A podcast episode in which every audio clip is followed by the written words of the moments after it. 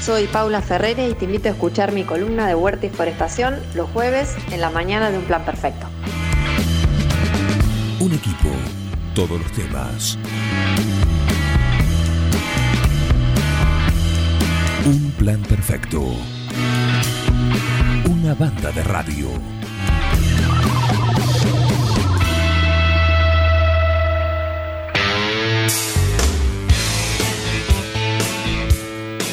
Seguimos acá esta mañana en un plan perfecto. Gracias por estar ahí del otro lado. Sí, estamos en un ratito, antes del final, por supuesto, once y media más o menos, vamos a estar haciendo los sorteos pendientes por el Día de la Madre. El que estamos sorteando ese aparatito, esa luz LED para el celular, gentileza mariposa, y el desayuno. El desayuno para agasajar a tu madre, sí, gentileza de Soleil, la división de pastelería y delicatessen de Il Cuoco.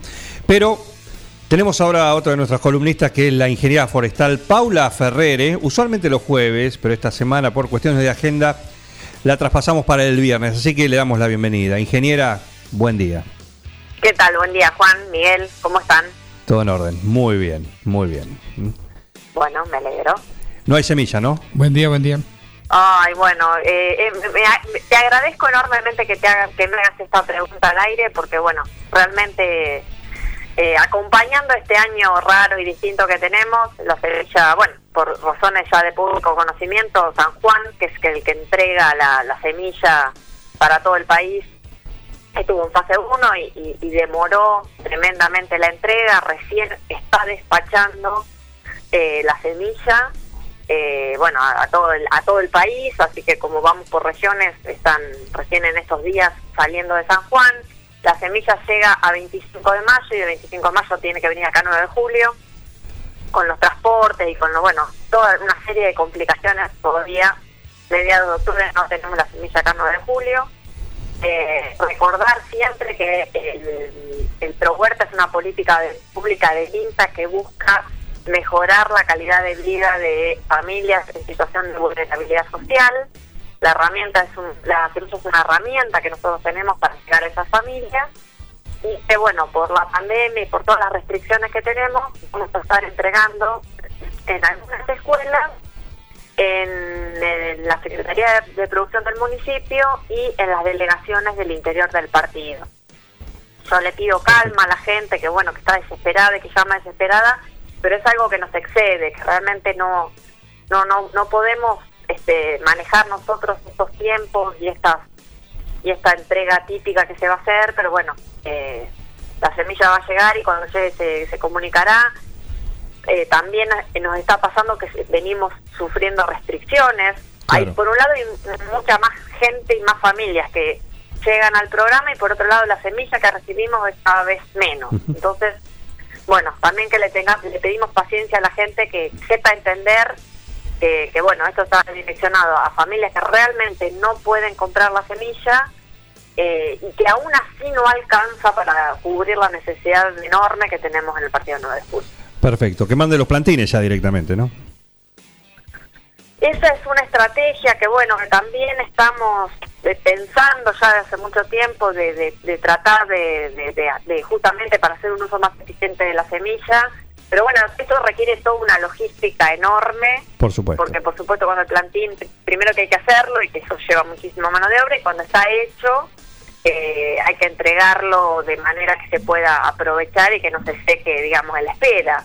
Bien. Entonces es- también es un, nosotros hemos hecho alguna experiencia con plantines de batata que han venido a San Pedro y realmente no hemos tenido la, el resultado que, que uno espera en estas condiciones. Sobre todo son plantines de genética excelente y de, altísima calidad. Bueno, eh, el transporte del plantín, aunque se en 9 de julio, es, es un tema bastante complicado. No es muy no es tan fácil, digamos. La semilla viene en un, en un sobre hermético y puede estar un tiempo, digamos, sin aprovecharse, pero el plantín es inmediato. Perfecto.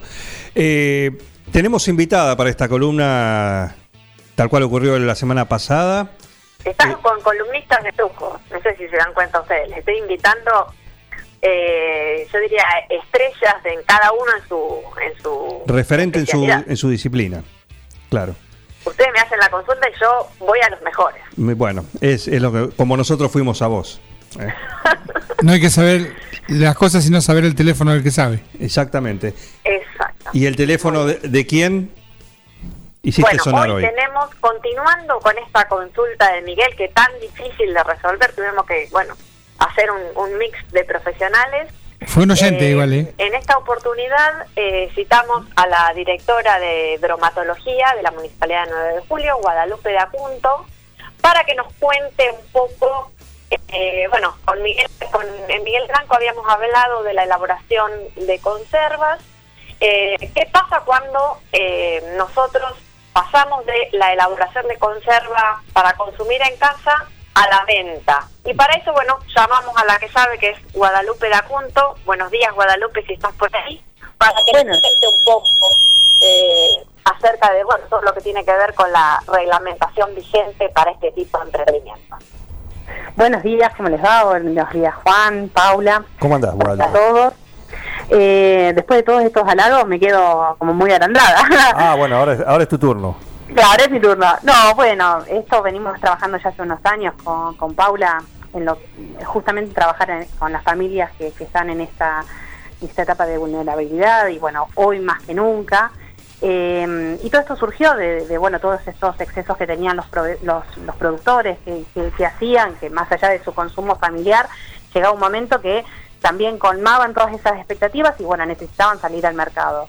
Y nosotros estamos bajo un, reglamento que para nosotros es el Código Alimentario Argentino, en donde hasta hace unos años no estaba contemplado todo lo que tenga que ver con la agricultura familiar o con los pequeños elaboradores. Entonces surgió la necesidad de hacer una, ordenanza y nosotros tenemos el registro de los elaboradores artesanales. Eh, en su momento esto se va teniendo modificaciones todos los años en vista a las experiencias que, vamos teniendo, pero bueno, el, el- sentido de esto es para los elaboradores de productos que son de bajo riesgo, que, que para nosotros que son productos de bajo riesgo, todo lo que no tenga una refrigeración, ¿sí? que estén elaborando mermeladas, encurtidos, eh, que hagan panificados, que puedan eh, estar con sus productos en los comercios o en las ferias cuando eventualmente se hacían o se van a volver a hacer ahora, seguramente. ¿No? Em, bueno, no sé si eh, los han ubicado. Sí. Nosotros hemos ido modificando esto a tal punto que, bueno, este año largamos lo que es el código QR, eh, que en el código QR eh, es una forma desde el punto de vista del consumidor de verificar que, que ese producto que está consumiendo eh, está siendo elaborado en un lugar donde cumple con las condiciones mínimas y también que ese elaborador haya recibido las capacitaciones específicas, ¿no? Para eso se necesitaron estos convenios que hicimos, bueno, en su momento con, la ingeniera Clara Marini, eh, después estuvimos trabajando junto con, con para brindar todas estas herramientas de capacitación para que puedan insertarse en el mercado eh, laboral, ¿no? Que puedan ser competitivos. Y se entiende que nosotros no los podemos habilitar como una fábrica porque su producción es muy es muy chica. Muy entonces, escasa, claro. Muy escasa ¿eh? y la pueden hacer en su casa, pero que la elaboren en su casa no significa que la hagan como ellos quieran y que no tengan ningún cuidado. Todo lo contrario, sino que hay un seguimiento. Entonces este año el seguimiento que nosotros empezamos a hacer es la implementación de buenas prácticas dentro de los hogares, eh, acompañándolos desde el área nuestra. Eh, junto con manuales de procedimientos y de buenas prácticas, que bueno, es, es una ardua tarea eh, eh, y que de a poquito lo, lo, lo, vamos pudiendo implementar y que eso se vea reflejado y que sea como también un, una ponderación a, a, ese elaborador artesanal que está haciendo todo ese trabajo y que se pueda ver eh, detrás de un código QR, ¿no? Eh, sí, sí, por supuesto, para proteger a, a la comunidad, digamos, de, de, asegurar la calidad de lo que se está vendiendo. Y, por ejemplo, yo, elaborador artesanal, ¿qué. ¿qué hago? ¿Qué tengo que hacer? ¿Dónde me tengo que remitir? ¿Qué, qué cuestiones tengo que cumplimentar? Bueno, es así. Mm, vos podés ser elaborador artesanal, elaborarlo en tu casa. Nosotros, lo primero, hoy, actualmente, en la página todavía no está colgado el link, te tenés que comunicar con nosotros y mediante el WhatsApp te vamos a mandar un link en donde vas a llenar todos tus eh, datos de, ahí nosotros vamos a concretar una visita, vamos a ir a tu casa, verificamos que estén en las condiciones mínimas, que tengas el, depende del tipo de producto que vayas a elaborar, una capacitación específica en el tema, eh, y tengas el curso de manipulación de alimentos. Esos son los requisitos mínimos. Después de ahí empieza toda una comunicación de hacerle un seguimiento a ese elaborador. Eh, y un, un- eso es una, una primicia, porque todavía no, no, no largamos el primero. Bien. Eh, a partir de ahora, los elaboradores artesanales no solamente van a tener ese código QR en donde el consumidor podía ver si estaba vigente o no vigente, eh, sino que también va a poder ver toda la información que debe tener un rótulo, ¿sí? O sea, cuál es el, producto, cuáles son sus ingredientes, eh, y también es una forma de promocionar sus otros eh, productos dentro de ese código QR, ¿no? Es decir, bueno, no solamente estoy elaborando mermelada de naranja, sino que también elaboro algún picle o elaboro eh, algún escabeche de- vegetal. ¿Qué datos puede o tiene que ver el común de los mortales, nosotros, no? El común de los mortales. Eh, así, en, en la, en la rapidez de ir, a, de ir a agarrar Claro. en la góndola el producto y Claro. dos o Es tres datos claves. Es, es, es excelente esa pregunta, porque por lo general nosotros estamos acostumbrados a solamente eh, ver eh, la marca, ¿no? Y, y no vemos las letras chiquititas. Las letras chiquititas son súper importantes. Eh, por eso es esta herramienta que se le está brindando que puedan subirla a una, página y que mediante un código puedan ver toda esa letra chiquitita más ampliada y fácil de, interpretar. Nosotros tenemos que ver quién es la persona que le elabora, eh, que no diga solamente un- dibujito, sino que, que se haga eh, la persona responsable. Eh, vamos a, no sé, Juan Jara está elaborando las mermeladas, yo pongo el ejemplo, ¿no? Eh, que elabora o elabora una mermelada y que tenga Dios no lo permita. mermelada. Ah, ¿Cómo que no? Qué rico. No, pero no, no, un inútil total, un inútil total. Bueno, Juan hace- vamos a, a ponerle un, un granito y está elaborando una mermelada de frutilla y tenemos que saber qué es una mermelada de frutilla, no que solamente sea el dibujito de la frutilla. Eh, ¿Cuándo lo elaboró y cuándo, hasta cuándo yo lo puedo consumir? ¿Hasta cuándo eh, es?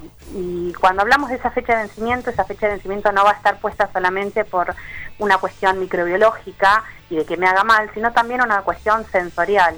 Eh, hay productos que, que, quizás se pueden consumir después de la fecha de vencimiento, que no me voy a tener un- no me voy a descomponer, pero sin embargo va a estar degradado por la luz o por eh, otras, otros factores ambientales.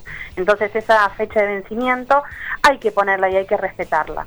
Y eso lo va, más allá de, de que hay una normativa, se lo va a poner el, el elaborador el número de lote, que es, es importante empezar a, a- a- a ver que esté presente eso, porque en el caso de que llegue a haber algún problema, podemos hacer una trazabilidad de dónde se distribuye ese producto o de dónde puede venir el, el origen de, de ese problema. Eh, y bueno, un dato de, de contacto, ¿no? Para si yo tengo algún problema, poder referirme a esa empresa o ese elaborador para, para hacer el reclamo. La que habla en Guadalupe. la, la trazabilidad un poco no del producto que es lo que también a uno le garantiza eh, la calidad o, o- sí, la calidad del, del producto que está adquiriendo Exactamente. Sí, sí, estamos trabajando sobre ese concepto, el concepto de la trazabilidad y que como uno como consumidor también aprenda a eh, evaluar si lo quiero consumir o no lo consumo depende de cómo esté presentado, no no solamente el, el- el- el producto en sí, sino cuáles son los datos que yo tengo como por si llega a pasar algo, eh, a dónde remitirme. Sí, que eso es muy importante que hoy como Sí, consumidor eso está muy bueno para, para cualquier producto que nosotros consumamos digamos me parece que es. Una inspección que uno tiene que hacer de las etiquetas que bueno muchas veces eh, no, no está habituado digamos a hacerlo Exacto. Bueno, hoy justamente hay un cambio a nivel nacional, de, en realidad viene todo esto también que es una movida a nivel mundial, ¿no? De, de la interpretación de esos rótulos y que nos muestren transparente la información que hay detrás, sobre todo cuando se utiliza, no de mala fe, algún tipo de edulcorante. Eh, y que hay personas que pueden ser alérgicas a este Claro. tipo de, de- de productos. Bien. La que habla es Guadalupe de Acunto, que es la titular de bromatología acá del, del municipio y invitada de lujo en esta columna ¿sí? de, de cada semana de la ingeniería forestal, Paula, Paula Ferrere. ¿Algo más, algún Eh, otro dato más en relación a esto? El elabora, sí, yo tengo una, una pregunta. Adelante. El elaborador eh, artesanal Juan Jara, que está próximo a inscribirse como, como elaborador artesanal, ¿cuánto tiempo tarda desde que acude a ustedes la primera vez a hacer la consulta hasta que obtiene su registro, más o menos? Mira, eso va a depender. Si la persona ya hizo capacitaciones específicas, al otro día ya puede tranquilamente tener su registro porque nosotros vamos a ir, una vez que nos, nos lleguen los datos en la página, automáticamente coordinamos para hacer una visita inmediatamente. ¿sí? Es al otro día o al otro día más tardar. Y ya eso es todo online, así que automáticamente ellos van a subir sus productos eh, y, van a verlo reflejado, que nosotros le contestamos con un mail el código QR que lo tienen que imprimir en, en sus etiquetas. Teniendo un amigo ahí adentro, Mm. eh, ¿se puede gestionar algo más rápido? ¿Puede agilizar la cosa? Un amigo, un amigo como el señor Luis, Luis Casanova. Luis Casanova, que nos está escuchando. Le mandamos un saludo, sí, claro. Bueno, ¿Eh? muchas gracias. ¿Ayuda en algo? Sí, sí, Ayuda. sí, sí, sí, sí, Luis, es, es- es más, es uno de, de, los mm, de los que nos acompaña y que, que, bueno, es el promotor de, de la implementación de, de buenas prácticas y de manuales para los elaboradores. Y bueno, es el, el crack de la idea del código QR. Bien, bien, bien. Muy bien, eh, vengo, ¿querías algo? Pregunto si... Ay, la pregunta difícil. No, en este no, momento. no me hagan esto. Me van a estigmatizar. No, la pregunta es, quien no tenga, digamos, el acceso, que es un productor que por ahí no maneja tecnología, ¿tienen alguna sección de apoyo ustedes para darle? Sí, sí, sí, totalmente. Es más, eh, ya nos ha ocurrido que, bueno, um, hoy casi todo el mundo tiene un teléfono celular y en este momento de, de la cuarentena, mayor de las cantidades de veces las consultas son mediante un WhatsApp. Y cuando nosotros vemos que no que no se puede, que no, no se tienen las herramientas, que no se tiene una computadora para gestionarlo, lo gestionamos nosotros, lo llenamos nosotros. Le Y es más, facilitan esto. nosotros, claro, directamente eh, a la imprenta o a la, a- o a la fotocopiadora donde van a necesitar para imprimir esos cartoncitos que ellos eh, utilizan para sus productos, se los mandamos nosotros directamente del código QR a la empresa. Ujú. No era difícil esta no vez. fue difícil, te- te- te iba a decir. Tiembla, Ferrer. Y te recuerdo una cosa, que todo Muy esto surgió... sí, no, no. por- ¿Eh? todo esto que vos decís que se lo atribuís a Bengoa, en realidad Un oyente. un oyente que ya es fuego amigo, arreglarlo en tu casa, en alguna reunión familiar cuando se pueda. ¿Eh? Recordamos que fue tu cuñado, Ah, bueno. ¿eh? Gustavo Castro. No sé, es un complot con Bengoa que hace la pregunta difícil, pero bueno, no, no, está, está muy bien y, me parece que está muy completa la, la, la información que nos brinda Guadalupe y me parece importante invitar a, todos la, a toda la comunidad que está elaborando en este momento y que ve en la elaboración artesanal una salida laboral o un, un momento, digamos, para hacer algo que disfruta, para que se pueda tener un, eh, un ingreso económico. Eh, no es caro, no es caro la formalidad, no es caro estar en regla y es muy importante y necesario para que, bueno, nosotros como destinatarios y como este, usufructuarios de este producto que podamos eh, que podamos tener eh, una garantía en la en lo que estamos comiendo, digamos. Claro que sí. Bueno, eh, Déjame agregar una cosa, que ahora que justo lo hablaron, esto Sí. no tiene ningún costo, esto es gratuito, todo esto es gratuito. La persona que inscribe no tiene que pagar absolutamente nada, eso también aclarar. Bueno, con más razón entonces, con más Es razón una- me parece que es, eh, es una gran ayuda importante para... No, no, bueno, podamos-. Mm. sí, de a una, por favor, de a una, Ah, por no, favor. Dale. A ver, Guadalupe. No, no, no, no, no, no, micrófono. pero no, que justamente es, es esto, ¿no? Es quizás lo que vos estás también diciendo, que es una ayuda, es el momento, eh, se entiende que, que la, la situación está muy difícil y que no todo el mundo puede afrontar eh, de una para saber si su producto es, querido, aceptado por la comunidad, eh, invertir en, en una habilitación comercial. Y este es el puente eh, para, para eso justamente. Muy bien, feliz día a la ingeniera forestal y que tenga un lindo día de la madre. Muy interesantes sus espacios. Muchísimas gracias y un saludo también a Guada, que también comparte este, Bueno, no, esto, esto este gran desafío de la maternidad en estos tiempos. por supuesto, el saludo de la madre es para ambas, pero este es un mensaje especial que manda un oyente, Ay, muchas gracias. ¿sí? Eh, Ana María Troya, Muchas gracias. a- acá nuestra nuestra vecina, a- acá de la óptica, y, y bueno, manda ahí el, el saludo para, para vos. Muchas ¿no? gracias, muchas gracias. Bueno, eh, un gusto escucharlas y, y gracias por este, Se este repetirá, en cualquier momento la llamamos de nuevo. Por supuesto. Toda, to- toda la otra labor que, de- que desempeñó silenciosamente en la cuarentena. Eh, bueno, que ya no- un día con tiempo nos va a contar los detalles. Así es. Guadalupe, gracias por el, por el espacio, ¿eh? por, por tu tiempo. Gracias Para... Gracias. Gracias, ingeniera. Nos vemos ¿Mm? el próximo jueves, si Dios quiere. Un saludo.